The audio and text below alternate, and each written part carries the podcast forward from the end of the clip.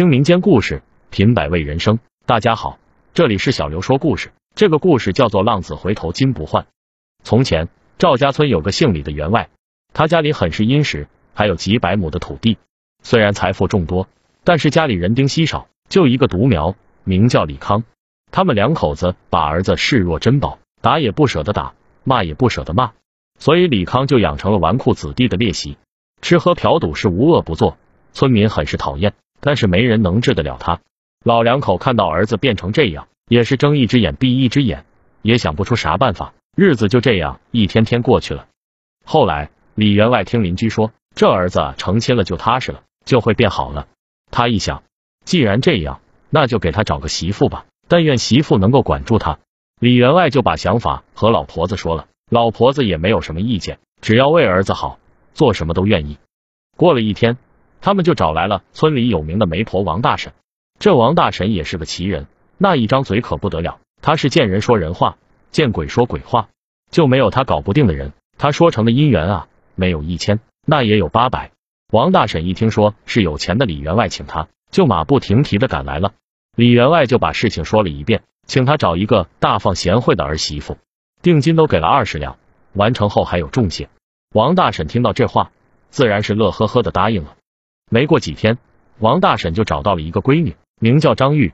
这闺女是村东边张东的女儿。这闺女虽说不是貌比西施，但也是清秀可人，而且性格极好。从没听说她和谁拌过嘴，就连走路都是婀娜多姿。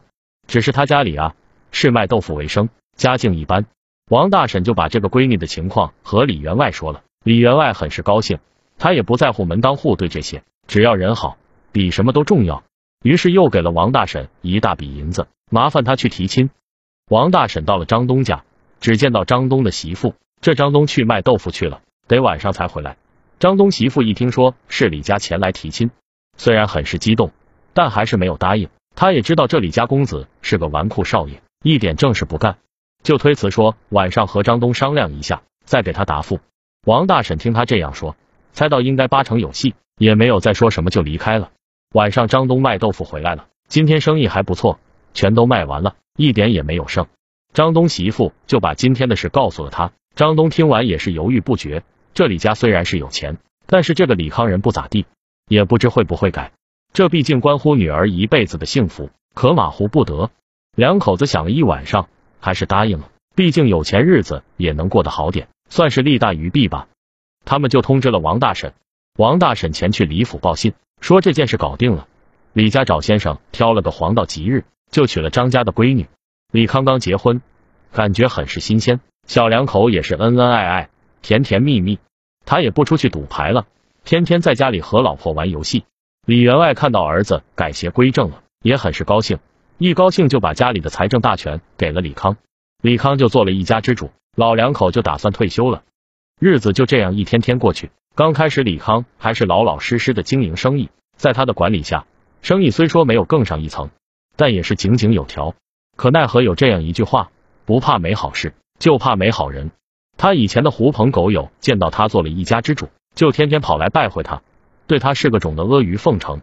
李康以前本来就是纨绔子弟，现在更是飘飘欲仙了，对他的兄弟是一掷千金，一点也不心疼。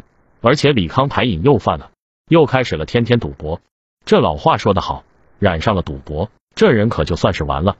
果然，没过多久，家里的财产就被他输光了，仅仅剩下自己住的老房子。老两口见到儿子又变成这样，天天是以泪洗面，自己辛辛苦苦打下的万贯家产，没想到被自己儿子败光了。或许是上辈子作孽吧，因为付不起工钱，家里的丫鬟全跑了，偌大的房子就剩下四个人，很是冷清。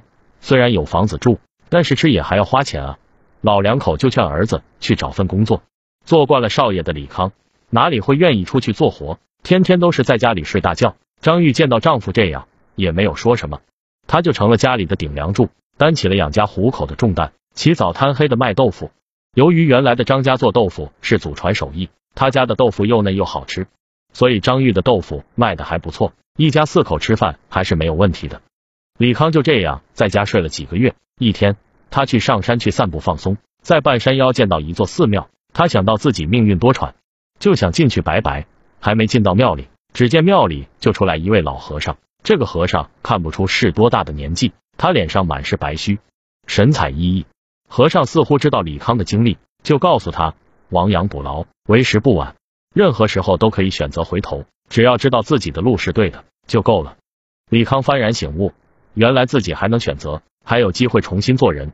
李康回来就像变了一个人，他也每天陪着妻子一起出摊卖豆腐。妻子见她丈夫愿意帮忙，很是高兴，每天的产量也增加了，收入也是节节攀升。过了几年，他们有了本钱，又开起了店铺，日子也是越过越好。